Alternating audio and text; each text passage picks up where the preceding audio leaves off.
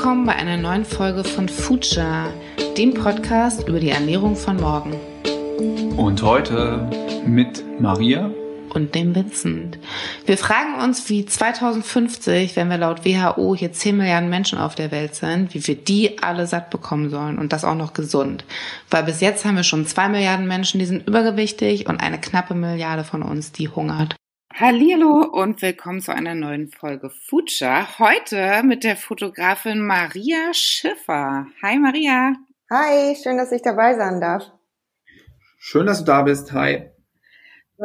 Ein wunderschönes Buch produziert, gemacht, geschrieben und vor allen Dingen auch fotografiert. Das heißt Eating with Africa. Und jetzt klar, Afrika ist ein großer Kontinent. Wir sprechen hier von 54 Ländern und mhm. wir tun uns ja hier schon manchmal schwer, wenn es dann darum geht, was ist die deutsche Küche oder die italienische. Mhm. Was hast du wahrscheinlich zu den Leuten gesagt, wenn du gefragt wurdest, was die afrikanische Küche ist? Ähm, ich bin immer ein bisschen beleidigt, weil ich sag auch immer, ähm, wir sagen auch nicht in Europa, wir reden nicht über eine europäische Küche. Ja. Wir sagen, es gibt eine italienische Küche, eine griechische Küche, deutsche Küche. Es gibt so viele verschiedene Gerichte und Kulturen innerhalb Europas. Und dann, wenn jemand mich fragt, was ist afrikanisches Essen, dann ähm, finde ich das eine Beleidigung. Aber das ist halt erst mit dem, was ich durch das Buch entstanden, dass ich so denke, weil früher hatte ich auch überhaupt keine Vorstellung, was halt man als afrikanisch, afrikanisches Essen, äh, wie man das halt beschreiben könnte. Was, was wäre denn deine ähm, Vorstellung gewesen, so in, in einem Satz, wenn man dich vor, keine Ahnung, vielleicht fünf Jahren gefragt hätte, afrikanische Küche? Ich wusste, ähm, dass Maisbrei gegessen wird. Und ich muss dazu sagen, dass, und das Maisbrei ist ungesalzen und ich wusste, dass es halt äh, in vielen Teilen von Afrikas gegessen wird. Aber ich hatte, also ich hatte nicht eine Vorstellung davon, wieso und äh, wie man das halt so, mit was man das halt alles essen kann. Und mittlerweile, ich finde es eigentlich ähm, auch ein gutes Essen. Je nach, es ist alles eine Frage der, der Gewöhnung, also wie man sich an irgendwas gewöhnt, wie, wie alles. Und ähm, aber ich muss auch sagen, dass Maisbrei nicht überall in Afrika gegessen wird. Das ist nur in Teile von Afrika. Und das musste ich auch lernen, dass halt eigentlich Reis, der genauso wichtig ist in Afrika wie Maisbrei, also wie Mais. Ist halt, ja, es ist der, sagen wir mal, zweitwichtig, aber in manchen Ländern, das ist halt, das ist das, was die dreimal am Tag essen, ist Reis. Und das war für, für mich auch vorher nicht so bewusst, genauso wie, dass man ähm, in Westafrika super scharf esst oder auch ähm, in, in Madagaskar super viele Gewürze benutzt und ähm, das waren oder dass man in, in Uganda wahnsinnig viele Bananen isst und ähm, Kochbananen und das Mais überhaupt nicht wirklich das Thema ist oder schon, aber nicht so stark, wie ich vor fünf Jahren gedacht hätte. Ich wusste überhaupt nicht, was Uganda, also wie das ist in Uganda oder ja. Oder dass auch Fisch zum Beispiel ein ein ähm, Grundnahrungsmittel ist in Ländern wie Sao Tome und Principe, wo, wo einfach jeder fischen kann. Und das ist halt ein Archipel, ein, ein Land, der aus zwei Inseln besteht. Und da kannst du einfach von überall her Fisch kriegen natürlich. Und deswegen ist, gehört Fisch zur, manchmal auch zum, also mindestens zweimal am Tag ist Fisch am Tisch. Oder mindestens einmal, sagen wir mal. Und das sind halt Sachen, worüber ich nichts vorher gewusst habe. Wie ist denn die Idee zu dem Buch entstanden? Äh, ich habe äh, lustigerweise, ich saß in meiner Küche. Nein, also eigentlich ist es eine längere Geschichte. ähm, ich habe ich hab 2016 habe ich saß ich in meiner Küche und wollte halt irgendwo hinreisen und ähm, ich war oft in Asien, in den üblichen Kontinenten, in, in Südamerika, wo man halt als Reisende hinfährt und und ich dachte, dann habe ich Afrika angeguckt. Ich habe so eine Karte in meine Küche und ich dachte, wieso weiß ich nichts über Afrika? Und ich dachte, wenn ich irgendwo jetzt hinfahren möchte, kann ich nicht nach Afrika fahren? Und dann fing ich halt an, mich damit zu beschäftigen, habe so angefangen, Bücher zu kaufen äh, über Afrika und über die Geschichte äh, des Kontinents zu lesen, weil ich wirklich super wenig wusste. Ich kannte die meisten Ländern, muss ich ehrlich gestehen, auch gar nicht. Ich konnte die überhaupt nicht platzieren, wo West, Ost, pff, gar nicht so. Und ähm, dann habe ich wirklich aktiv angefangen, mich damit zu beschäftigen und bin dann halt fünf Monate nach Afrika gereist und war in, in Südafrika, aber auch in Sambia und in Ruanda und in ähm, Ghana und Senegal. Und dann habe ich gemerkt, so alle haben immer zu mir gesagt, ähm, sei vorsichtig, pass auf dich auf. Und ich dachte so, ey, die verstehen das nicht. Erstmal war es in Ruanda total sicher und total sauber. Und ich dachte, das, also man weiß es schon, wenn man darüber liest, aber ich hatte das Gefühl, dass niemand das wusste und ich dachte, das kann nicht sein. Wieso reden wir immer über dieses gefährliche Land, wo der Bürgerkrieg 94, also es war kein Bürgerkrieg, aber wo der Genozid in 94 geendet hat. Und dann war ich in Ghana und dann kam ich zu dem Markt und ähm, da war so viel Essen da. Es war so irgendwie was, was ich mir niemals hätte vorstellen können. Es war so viel Essen auf jeden Stand, dass es so runtergefallen ist. Und da eine Frau sagte zu mir, in Ghana ist der, ist die Erde so, so nährhaft, dass du halt dein, dein Tomatenwasser rausschmeißen kannst und äh, dann würden sofort wieder Tomaten anfangen zu wachsen. So, so, so fruchtbar ist der Boden. Und dass niemand in Ghana tatsächlich verhungern, Hunger spüren sollte, weil ähm, klar, es gibt auch ähm, trockenere er ähm, Gegenden in Ghana, aber generell ist, ist das Land sehr fruchtbar.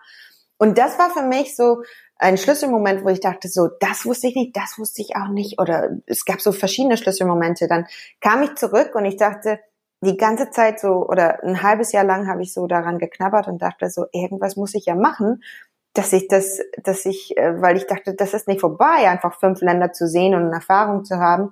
Und es war mir auch nicht genug, irgendwie nochmal zu reisen. Ich so, irgendwas muss ich machen mit dem, was ich kann, ähm, um Afrika zu erklären. Und dann fiel mir ein, weil ich halt auch äh, viel für viel Essensgeschichten machen. Ich dachte, okay, dann mit Essen, wenn ich das über Essen erkläre, dann werden, kann ich das halt so erklären, dass jeder das versteht. Und vor allem, es war oft sehr schwierig. Es ist halt die Menschen in vielen ähm, afrikanischen Ländern wollen nicht, dass du den fotografierst, weil besonders in öffentlichen Bereichen, weil ähm, sie haben das Gefühl, dass ähm, so oft in den Medien, dass die falsch dargestellt worden sind und die sind ganz, ganz vorsichtig, denn es in der, ähm, dass man die fotografiert. Also man muss immer fragen, ist natürlich, aber man kriegt auch super viele negative Feedback, also die, die Leute lassen das oft nicht zu. Und das ist auch okay, das ist deren Recht, weil die sagen halt, dass wir im Westen immer so ein schwarzes Bild von denen malen, also immer so ein einseitiges Bild und wir drehen immer so ein bisschen an die Wahrheit oder zeigen nur, was wir wollen. Und deswegen habe ich gedacht, okay, ich will jetzt halt nicht rumfahren und einfach Leute auf der Straße fotografieren. Ich will in den Häusern sein und ich will wissen, wirklich, ich war einfach neugierig, was passiert in diesen Häusern, wie sieht deren Leben aus, wieso leidet den, ähm, leidet, leiden so viele Menschen in Afrika, woran liegt es halt? Und ich dachte, der einzige Weg, das zu machen, ist, wenn man mit denen zusammen erstmal mit denen redet und mit denen kocht. Weil dann können wir halt auf den Grund kann ich halt wirklich auf den Grund von den auf den Basis gehen und gleichzeitig interessiert es Menschen halt überall auf der Welt, was man isst, weil Essen ist ja halt eine Universalsprache und deswegen habe ich gedacht, mach ein Kochbuch und mach's ganz, ganz einfach. So, also es ist eine lange, längere Geschichte, wie ich auf das, wie ich auf Eating, äh, wie ich dazu gekommen bin. Und dann weiß ich noch, als ich die Idee hatte, habe ich dann überlegt, wie soll ich das nennen, wie soll ich das machen und habe dann halt angefangen, so äh, ziemlich schnell, glaube ich, kam die Idee Eating with Africa, weil ich dachte, das muss einfach sein und vor allem muss man ganz klar heraushören in dem Projekt, dass ich nicht Essen nach Afrika bringe, dass ich niemand in, äh, so in dem Sinne äh, ernähre, sondern halt, dass ich mit den Menschen esse. Und das war mir wichtig, dass, es, dass man in dem Namen auch hört, dass es Essen in Afrika gibt und dass nicht jeder Hunger leidet. Das ist äh, und dann ja, genau, das war der Anfang. Dann bin ich losgefahren. Und dann hast du, Achtung, die Zahl fand ich schon gigantisch, 64.987 Fotos gemacht. ja. Also ich fotografiere sehr, sehr, also sehr, sehr viel. Also wenn ich das auch höre, denkst du, das ist echt ganz schön viel. Aber man muss auch überlegen, wie viele Kilometer bin ich gefahren? Ich glaube, das steht da auch. Hast du das Buch da? Ja, 21.751. Wie viel? 21.751 Kilometer. Ja, das war viel. Also wenn man überlegt, wie viele Kilometer das waren, dann ist der, äh, ist das dann für die Fotos, also ist nicht so viel, weil ich musste halt immer für, bei den zehn Ländern, die ich mir ausgesucht habe, habe ich innerhalb dieser Länder immer erstmal so einen groben Plan gemacht, ohne dass ich wirklich wusste, was passiert, aber so gesagt so, ah, vielleicht die gegen die, die, die. Dann habe mir fünf Ecken ausgesucht und musste diese fünf Ecken innerhalb von knapp zwei Wochen schaffen, weil ich halt kein Budget hatte und äh, habe dann halt mir so ein Budget von, glaube ich, so 70 Euro am Tag gemacht für alles, für Reisen, für Unterkunft, für Guides, für für ähm, Honorare, für Essen, für alles und ähm, deswegen musste ich halt, wenn ich in einer Gegend war, wirklich gucken, dass ich genug Fotos gemacht habe, weil ich war nur da drei Tage und dass es wirklich abgedeckt war für die Geschichte. Und äh, deswegen glaube wahrscheinlich ist das der Grund, wieso da so viele Fotos äh, entstanden sind. Und du hast gesagt, jetzt hast du mit den ganzen Familien und den Menschen in ihren Häusern zusammengesessen und gekocht und gegessen und gesprochen. Wie oft hast du denn zum allerersten Mal was gegessen? Ich habe immer, also ich habe immer mit den Leuten gegessen. Also äh, ich habe nicht einmal nicht gegessen und ähm, also, ah, ich glaube, ich habe die ja? Frage falsch gestellt. Weil, weil, also du hast, wir haben schon gesagt, afrikanisches Essen in der Form gibt's ja sowieso nicht. Du warst in zehn verschiedenen Ländern. Mhm. Wie oft hast du da gesessen und irgendwas gegessen, was du zum allerersten Mal probiert hast? Ah, ach so, meinst du das? Ähm, das war ziemlich oft. Das war echt ziemlich oft. Ich meine, ich muss nur da, da, darüber nachdenken, wie das halt ist, wenn man Maniokblätter isst. Ne? Das ist halt wie, das, ich sage immer, das riecht wie Gras, die frisch, frisches grünes, also ich meine nicht Gras, die man raucht, sondern Gras, die halt so auf der Wiese ist. Und ähm, wenn bevor es gekocht wird, riecht es, ich finde es riecht so wie Gras, frischer Gras. Und dann kochst du das und ähm, dann es sieht aus wie so eine Art Spinat, ist es aber gar nicht. Es schmeckt ganz anders. Es muss viel länger auch gekocht werden. Und ich habe das mittlerweile voll lieben gelernt. Aber das war so halt, ich weiß noch, ich habe das probiert. Ich, wie gesagt, ich, ich schweife jetzt ein bisschen mit der Frage, weil ich kann das nicht so. Es war so oft, dass ich halt Sachen probiert habe, die ich nicht kannte. Aber in dem Fall habe ich, äh, ich habe auch gefilmt und da gibt es so einen Filmschnitt, in, wo mein Guide mich filmt und er fragt mich, und wie findest du das Essen? Und ich so, er so, wie, wo, wonach schmeckt es für dich? Und ich so, ich weiß es nicht, ich kann es dir nicht sagen, ich weiß es nicht, weil ich halt wirklich dieses diese Geschmack gar nicht kannte. Und dann habe hab, hab ich das halt, ähm, wurde das mit Kokos, frischen Kokosmilch gemacht. Und ich mache das halt super häufig. Jetzt habe ich das schon einige Male bei mir auch gekocht oder für Freunde oder für andere Leute gekocht. Und äh, ich liebe das total. Aber das war in dem Moment, war es wirklich so, ich konnte es nicht beschreiben, wonach das schmeckt. Und ich habe dann auch in Sao Tome vielleicht äh, ein ganz anderes Beispiel. Da haben wir eine Soße aus Palmfrucht gemacht. Und das kennt man ja auch nicht, aus Palmfrucht eine Soße machen und dann mit, wir haben dann die Schnecken von dem, äh, vom, von dem äh, Dschungel, also von der Umgebung gesammelt, hat uns jemand so frisches Schnecken gesammelt. Und dann haben die mir diese Schneckensoße, also diese Palmfruchtsoße mit frischen Schnecken serviert. Und es war eine richtige Delikatesse und die Soße war so hammerlecker richtig gut, so richtig gut gewürzt, voll viel Knoblauch, voll viel Gewürzen und aber die Schnecken konnte ich nicht essen. Aber ich muss sagen, ich würde auch keine Schnecken einem französischen Restaurant essen. Also da war ich, ich habe die gegessen, weil ich wusste, es war denen wichtig, aber die waren super hart.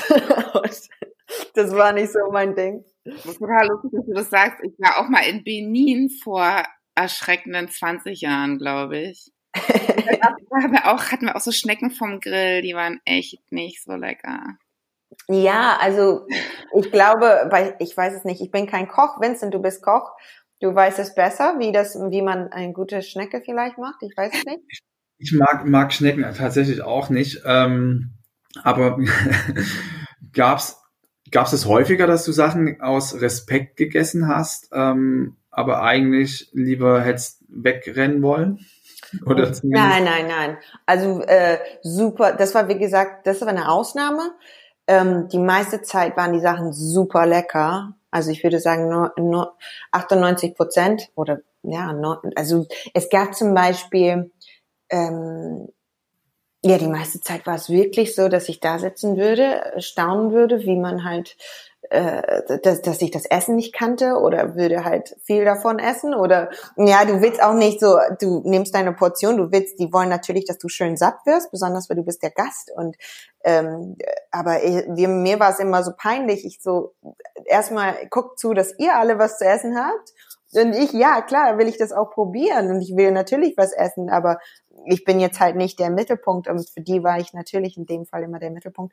Aber es gab, also zum Beispiel, muss ich auch dazu sagen, aber ich will jetzt nicht immer auf dieses Maisbrei zurückgehen, dann denkt man, ich habe nur Maisbrei in dem Kochbuch. Aber es gibt natürlich Geschichten wie in wie der Himba in Namibia und die essen tatsächlich, also das ist ein ein Hirtenvolk und die essen tatsächlich jeden Tag ähm, Maisbrei ungesalzen, ganz grob gemahlen, also anders als ist es nicht fein gemahlen, das ist, die malen das selbst mit so einem Stein und, ähm, und dann trinken die dazu Sour Milk. Und ähm, das war's. Also das sind, also manchmal essen die Wassermelone dazu oder ein bisschen Spinat oder so, aber eigentlich ist Sauermilch und Maisbrei ihre Grundnahrungsmittel. Und ich muss sagen, an dem Tag habe ich nichts gegessen, weil ähm, ich auch, äh, das war, äh, das ist immer so eine Frage vom jede, jedes Haushalt, in dem man reinkommt, ähm, wie die Kultur funktioniert. Das muss man auch erstmal verstehen und deswegen musste ich auch ähm, in manchen Ländern oder in manchen Gegenden auch einen Guide haben, weil ich die Sprache nicht gesprochen habe, aber auch, weil du wissen willst, wie sollst du dich benehmen. So, mhm. und äh, was, was sollst du machen? Ähm, und ich weiß, ich habe tausende Fehlern gemacht und immer bin, ich bin so immer äh, sehr ich, weil ich immer unter Zeitdruck war, wollte ich immer schnell zur Sache kommen. So, ja, okay, lass uns das machen und das machen und was macht ihr jeden Tag? Und ja, jetzt will ich euch dies und das und ich komme morgen und wir machen dies und, und, und ihr macht einfach euren Alltag und ich bin dabei. Aber was ich manchmal vergessen habe ähm, oder nicht gemerkt habe, ist, dass du brauchst erstmal so diese Zeit, du bist halt ein totaler Fremder, kommst zu diesen Menschen nach Hause und brauchst, eigentlich musst du einfach dich hinsetzen, dich vorstellen und einfach gucken, äh, so viel mehr Zeit lassen. Und ich glaube, wenn, wenn ich die Reise nochmal machen würde, dann würde ich mir wünschen, dass ich für jede Familie noch einen Tag länger hätte, einfach so, dass ich mehr Zeit für sie hatte, weil das war das, was ich total schade fand, dass ich immer so schnell sein musste, weil ich einfach das Budget nicht hatte, um lang, lange, eine lange Reise zu machen. Jetzt habe ich komplett wieder gar nicht mal auf die Frage geantwortet, ne? War total aufregend und spannend. Du hast gesagt, du hast viele verschiedene Sachen zum ersten Mal probiert, glaube ich, sofort. Wir sprechen ja hier auch immer öfter, wenn es ums Kochen geht, darum, dass wir gucken müssen, dass es saisonal ist, dass es regional ist. Wie funktioniert das für afrikanische Länder? Das ist unterschiedlich. Es ist je nachdem, auf dem Land natürlich wird viel saisonal gegessen, das ist ja klar und das ist auch ein Grund, wieso viele Menschen in der Zeit, wo die Ernte vorbeigeht, nicht zu essen haben. Ähm, was ich auch äh, gelernt, also dass sie halt beim auf dem Markt einkaufen müssen. Viele Menschen haben wurden entweder wurden nie beigebracht, dass, also ich will jetzt nicht das verallgemeinern. Immer wenn ich was sage, das ist halt super gefährlich, weil ähm, es, ist, es kommt auf die Gegend an. Ne? Aber ich habe das halt mitgekriegt, dass Menschen in äh, ländlicheren Gegenden ähm, manchmal, also es kommt die Ernte, es wird gegessen, es wird gegessen, gegessen, gegessen, es wird nicht genug zur Seite gestellt, weil das ist halt nicht irgendwas, worüber nachgedacht wird, dass man halt die Hälfte von seiner Ernte zur Seite legt für die Zeit, wo äh, nichts mehr da ist oder ein, ein Storage Room zu bauen oder sowas halt. Das haben die zwar, aber ähm, nicht, es ist nicht so gängig. Das müsste viel mehr, ähm, glaube ich, unterrichtet werden, dass man halt das halt macht, weil natürlich sind die darauf angewiesen, auf was gewachsen wird, ne, für viele Menschen. Andererseits, wenn du in der Stadt wohnst, gibt es auch wahnsinnig viel, das, das weiß man auch von den Medien, was halt importiert wird, was die Marken, Märkte zerstören, wie zum Beispiel Hühner, die importiert werden nach Ghana oder andere westafrikanische Ländern und zu sportbilligen Preisen verkauft werden. Wobei, also da gibt's halt super viele organische Hühner. Und ich muss sagen, ich habe jedes Mal, wenn ich Huhn oder Fleisch gegessen habe, was immer ähm, Bio. Ne? Also wir haben immer den Huhn geschlachtet, frisch. Wir haben immer den Huhn von einem Nachbar gekauft oder vom, also ich glaube zweimal haben wir das nicht gemacht. Aber ansonsten war es immer frisch. Also frischer geht's ja nicht. Und aber natürlich ist es halt, wie gesagt, die Menschen versuchen so viel wie sie. Es gibt super viele, ich glaube 80 Prozent der afrikanischen Bevölkerung sind ähm, Substance Farmers, also die müssen halt selber ihre ähm, ihr Essen anbauen, bauen selber Substance, also bauen selber ihre Essen an.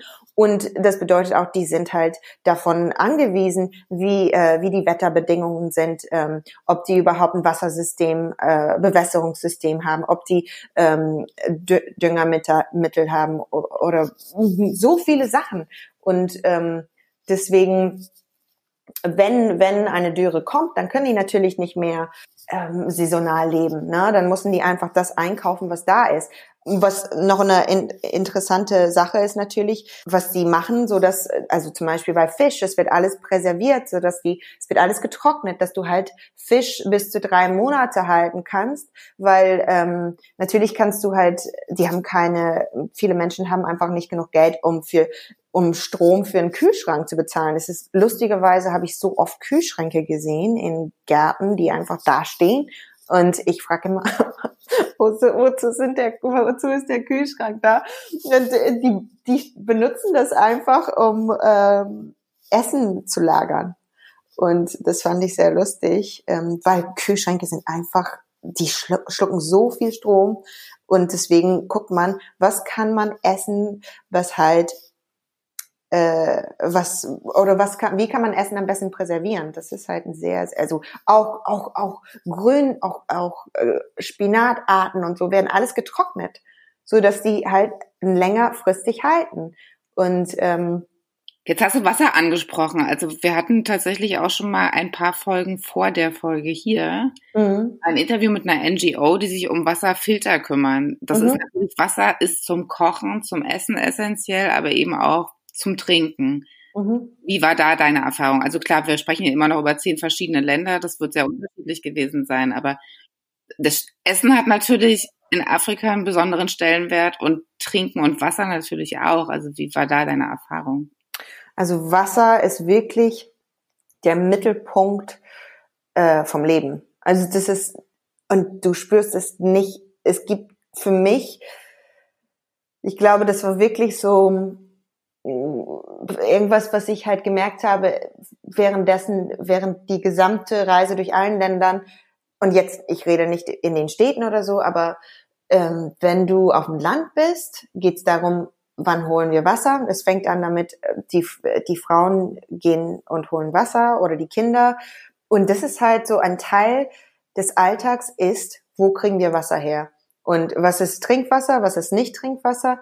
Und das nimmt so viel von den Tag in Anspruch, weil wenn ein, wenn ein äh, Brunnen leer ähm, ausgetrocknet ist, dann müssen die nochmal zwei Kilometer laufen zum nächsten Brunnen. Das ist halt, äh, das ist ich, irgendwas, worüber wir gar nicht nachdenken. Dass wir halt jeden Tag, wenn wir fünf Stunden damit verbringen würden, Wasser, uns Wasser, Wasser zu besorgen. Das, und ich habe auch teilweise, also wenn ich halt gesehen habe, wie man halt in ganz in, in, in Flüssen und sowas halt gewaschen, sich gewaschen hat oder die Wäsche gewaschen hat und dann auch noch sein Wasser geholt hat zum Trinken. Da habe ich auch gedacht, okay, man weiß nicht, manchmal, das war ein bisschen frustrierend.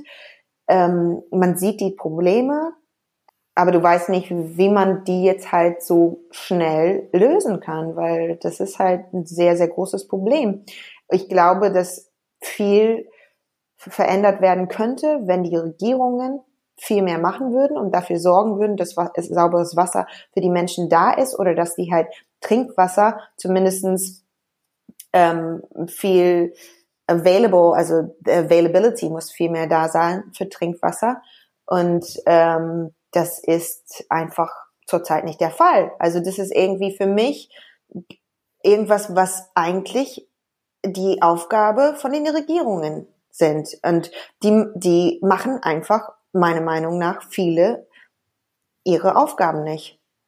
Wie, wie schaut es da in Zukunft aus? Also du warst jetzt auch ein bisschen unterwegs, siehst du da die Möglichkeit, dass sich das ändert so in den nächsten 10, 15 Jahren? Oder was ist dein Eindruck? Ähm, ich hoffe es. Ich glaube, mein, ich glaube wirklich, dass die entwick also die Länder, die sich gerade jetzt weiterentwickeln, also jetzt Covid wird halt natürlich total alles ähm, wieder so, es wird wahnsinnig viele Rückschläge geben dadurch. Und ähm, ich glaube, dass es gibt so viele Projekte, die in Afrika von außerhalb, NGOs, die in Afrika sind, die halt verhelfen oder versuchen, solche Probleme anzugehen. Das ist auch gut.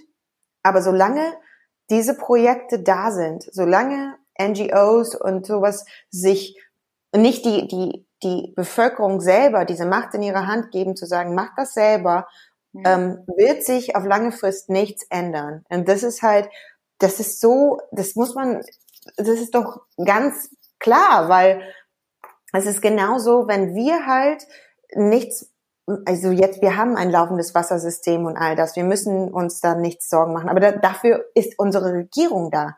Das, dafür sind sie verantwortlich. Und genau in diesen Ländern, wenn die, wenn die Regierungen denken, Jetzt kommen irgendwelche NGOs, jetzt kommt irgendwelche Ausländer und die regeln unsere Probleme für uns. Wieso sollen wir überhaupt irgendwas machen? Müssen wir nicht.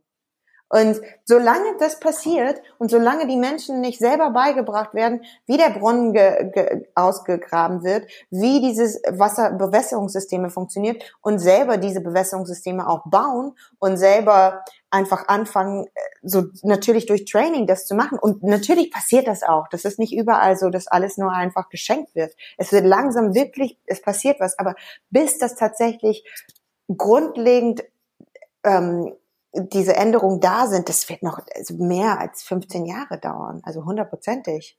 Also genau, davon, davon hört man auch immer mehr, dass äh, die Unterstützungsstrategien, ich glaube auch von unserer Bundesregierung jetzt ein bisschen dahingehend geändert wurden, dass es weniger darum geht, irgendwas einfach dort zu machen, sondern ähm, das Know-how rüberzubringen. Ja. Ähm, damit man einfach selbst, selbst Hand anlegen kann. Und das haben die, glaube ich, auch bei WeWater das war auch, also die, die, die Grundstrukturen werden wohl gelegt, aber letztlich geht es hauptsächlich darum, wie kann man sich wieder rausnehmen und sich selbst überlassen. Also weil man dann einfach viel mehr Verantwortung, wie du schon sagst, viel mehr Verantwortungsgefühl äh, rausholt, vor allen Dingen auch in den Regierungsebenen. Mhm, ja. Genau. Und ich hätte halt, ich Eating with Africa unterstützt auch ein Projekt in Sierra Leone und ähm, da, ich habe da, da eine, also ich war auch äh, am überlegen, wo kann ich halt einen Teil von den Gewinn oder wo kann der Verlag einen Teil von den Gewinn äh, zurück nach Afrika bringen, weil ich für mich war das halt schicken, für, für mich war es wichtig, dass es halt irgendwas ist, wohinter ich stehe. Ich wollte nicht irgendein NGO haben oder so. Ich wollte irgendwas haben, wo ich halt auch dahinter stehe. Und dann habe ich äh, One Village Partners gefunden und die haben auch, ähm, die geben diese Menschen in Communities ähm, in ihre kleinen Dörfer halt ein bestimmtes Budget und erzählen denen halt ähm, und geben denen einfach nur die Tools, helfen denen halt mit den mit Landwirtschaft, dass sie halt mehr wachsen können, helfen denen halt zu sparen, zu lernen zu sparen. Die Leute lernen durch Bilder, wie man halt spart und und und ähm, weil viele von den Frauen konnten nicht lesen und waren Analphabeten und deswegen war das ein großes Problem. Die haben zwar Kredite bekommen, ne, diese Mini-Kredite, wo, worüber alle sprechen, und dann kriegen die diese Kredite, aber die können ihre Scheine nicht äh, zählen oder die wissen halt nicht, wie sie tatsächlich diese das Geld einsetzen können. Wozu sind diese, dann diese Kredite? Und dann fragt man sich, es wird einfach Geld reingeschmissen, ohne wirklich darüber nachzudenken, was passiert. Und, und dann hatte ich diese Frau, mit denen ich gekocht habe, letzte Geschichte, zwei Frauen, und die ich frage sie, ah ja, sie hatte dieses Programm gemacht, sie hat gelernt, mit ihrem Mann zu, zu, zu, zu kommunizieren besser, äh, der ihre, ihre Grundstück, also ihre Farm ist halt gewachsen um das Dreifache und sie konnten Geld zur Seite legen, weil sie plötzlich gelernt haben, wenn die was verdienen, setzen die die Hälfte zur Seite und die andere Hälfte äh, geben sie aus. Und dann sage ich zu ihr, ja, wo sind ihre Ersparnisse? Dann geht sie in ihr Zimmer, holt so einen Koffer runter und macht es auf und das, also sie wollte es aufmachen, sie hat es nicht aufgemacht, aber sie holt den Koffer runter von ihrem, so, es war wirklich so eine Spartruhe so halt. Und ich fand das so süß, es war wie in den Bildern, wie sie es gelernt hat, man packt es in den Koffer, man packt es in eine Spartruhe und legt es weg. Das war der Bank. So. Und sie hat das tatsächlich gelernt durch diese Trainings und so. Und ich bin dann in diesen Dörfern gefahren.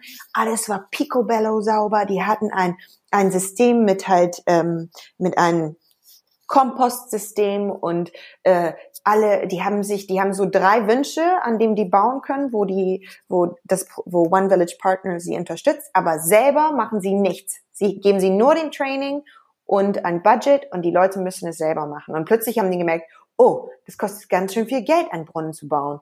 Oh, und dann mussten die halt sogar gucken, okay, dann versuchen wir hier, dann verhandeln die mit den Locals, ne? Statt irgendwie, dass ein Weißer dahin kommt, einen Brunnen baut. Nein, diese, ah, nee, aber das ist viel zu viel. Wir wissen, äh, und so kriegt man plötzlich einen Brunnen, was tatsächlich ihren Wert ist. Und die, und vor allem wird um diesen Brunnen sehr viel gekümmert. Es wird gekümmert, es wird halt so geguckt, dass es halt, dass alles da Ordnung, da Ort, dass, dass Ordnung da herrscht. Und, und dann war auch, dann haben die als allerletztes in diesem einen Dorf, wo ich halt war, eine, eine äh, ein Storage gebaut für die gesamte Gemeinschaft, so dass die ihr Essen da rein, ähm, wie ein Storage ist ein auf Deutsch einem, äh, äh, wie sagt man das?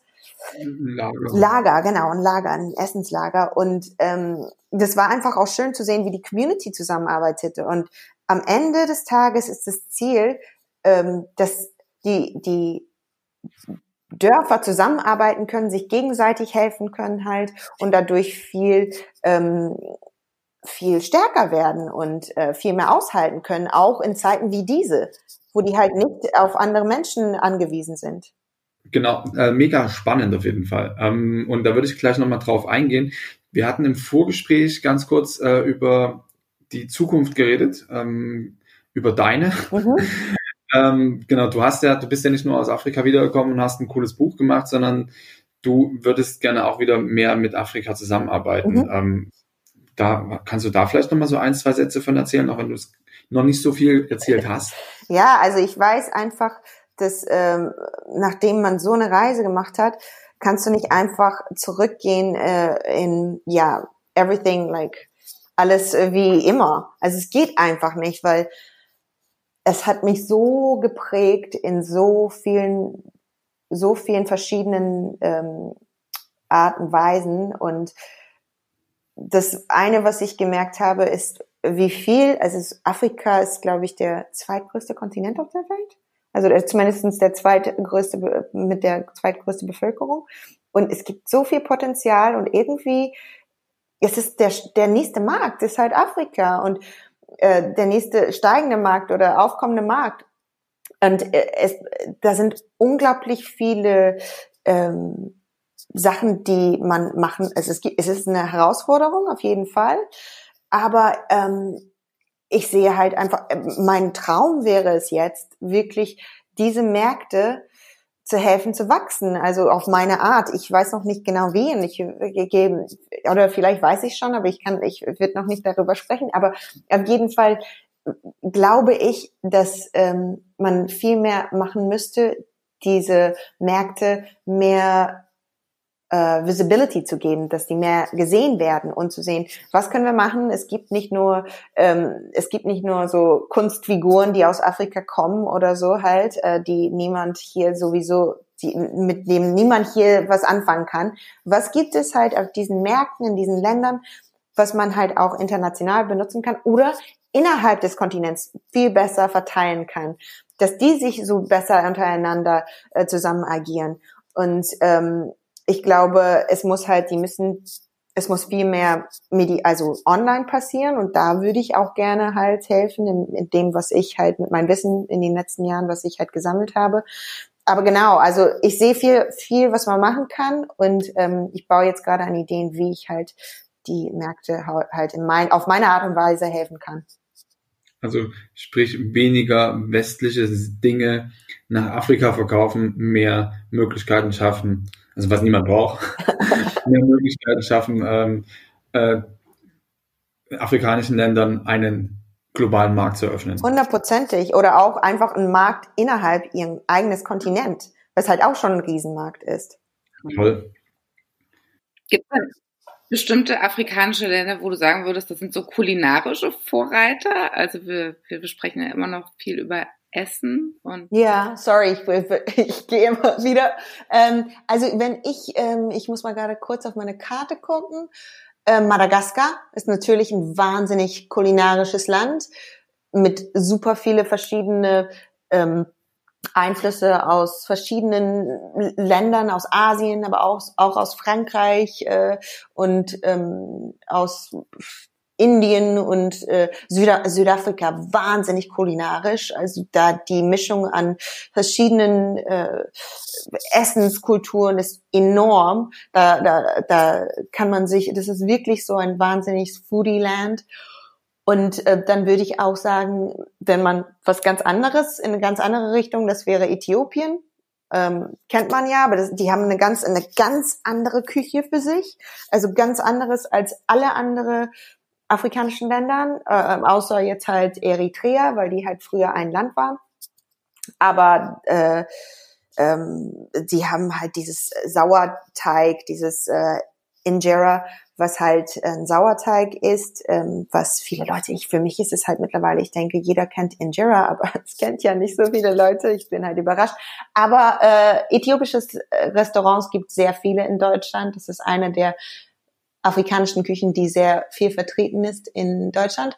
Dann gibt's ähm, kulinarisch gesehen, ich überlege gerade, Ghana, Senegal, wahnsinnig gute Küche, wahnsinnig gute Soßen machen die und ähm, sehr viel äh, Fleisch, auch verschiedene Fleischgerichte, aber ähm, das ist halt ein sehr, sehr Foodie-Land. Und was gibt's noch? Pff, Marokko, natürlich, Marokko kennt ja jeder, ne, wie die marokkanische Küche ist.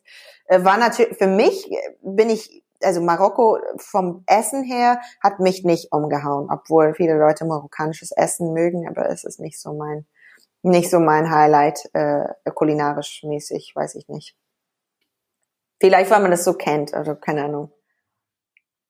Die Tagine und den Couscous. Ja, Tagine, Tagine Couscous und äh, genau die zwei Sachen. Nein, was ich liebe, was ich liebe an Marokko, das ist halt dieses diese Pfannkuchen und äh, die heißen Mzimmen und äh, das heißt eigentlich übersetzt äh, Dickmacher, glaube ich.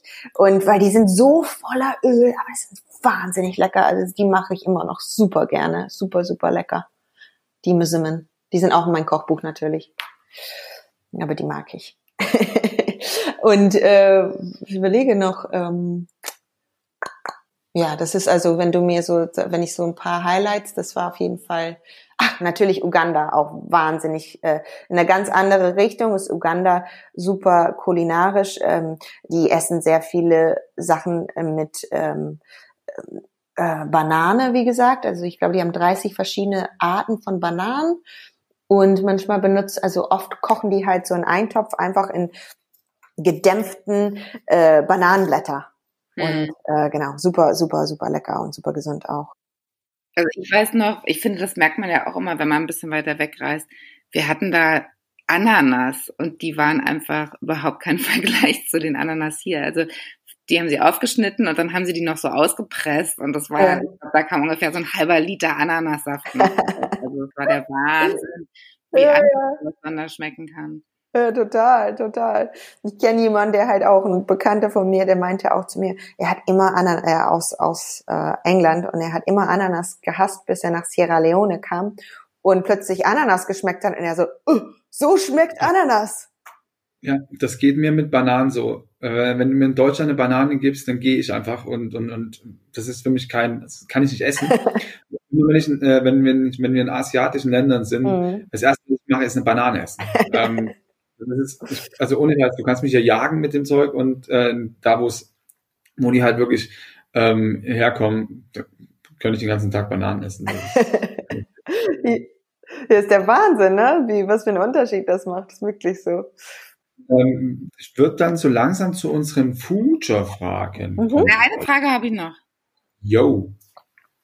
Und zwar, du hast vor den einzelnen Ländern immer so eine kleine Infoseite nochmal gemacht, wo so ein mhm. was nicht jeder weiß oder auch einfach, wie groß ist das Land, was sprechen die da, was bauen die da an, was essen die da.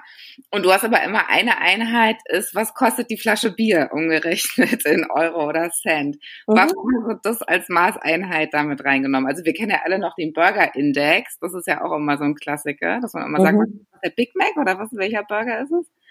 Überall kostet. Ich, das kenne ich nicht, aber die ähm, eigentlich war es nur eine, eine, eine lustige Idee, weil äh, von meiner Designerin und sie meinte so, ja, sagt man nicht, dass eine Flasche Bier äh, anhand äh, des Preises von einer Flasche Bier kann man sehen, äh, wie wie teuer ein Land ist. Und dann habe mhm. ich gedacht, okay, interessant, lass uns das mal angucken. Das Problem dabei ist oft so, äh, ich habe das, weil ich wollte es auch dann halt. Ich habe jeder, also meine gesamte Reise habe ich bis zum letzten Cent aufgelistet. Also jedes, was ein Bier kostet, was mein, mein Mittag gekostet hat, was mein Taxi gekostet hat, was mein alles so. Deswegen wusste ich das auch. Allerdings war das Problem am Ende für mich, dass ich ähm, dass ich verschiedene Pre Bierpreise hatte. Weil natürlich, wenn du im Restaurant bist, hast du einen anderen Preis, als wenn du zum Supermarkt gehst oder zum Kiosk gehst halt. Aber generell war das halt schon so zu sehen, okay, in Südafrika kostet es so und so und in Marokko kostet es so und so und dann konntest du schon anhand das sehen, wie die Preise generell im Land sind und äh, deswegen die Flasche Bier. Spannend. Und dann kommen wir doch von, von der Flasche Bier direkt zu unseren ähm, Future-Fragen. Mhm. Genau, die da wären, ähm, was hast du als letztes gegessen? Äh, in Afrika. Nö. Heute Morgen. also heute Morgen habe ich, ich esse immer lustigerweise so ein, ähm, äh, ein mein Frühstück ist halt so, ist so ein Power-Ding mit Baobab-Pulver auch noch drin und mit Nüssen und mit einem Apfel und, und äh, Himbeeren und äh, Kakao und ähm, weiß ich nicht, so also alles was halt äh, was ich äh, was äh, mein Power Essen für den für den Morgen, ja, das habe ich heute Morgen gegessen. Voller Energie in den Tag. Genau. Ähm, genau, dann nenne ein Lebensmittel für die Zukunft. Ein Lebensmittel, Baobabpulver. Tatsächlich, Baobabfrucht wäre auf jeden Fall ganz hoch im Rennen, finde ich. Ähm, und das, das passt schon. Ja? Also, ne, ne, nehmen wir gerne mal in die große Liste mit auf. Okay. Ähm, genau, dann, damit auch 2050 genug für alle da ist, also äh, Lebensmittel, mhm.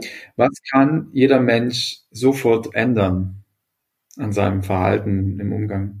Ähm, weniger verschwenden, ne? Also viel mehr, äh, wenn man also aufbrauchen das, was man zu Hause hat, glaube ich.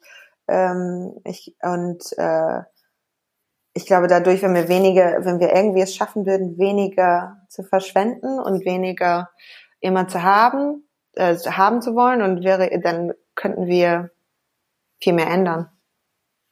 Ja.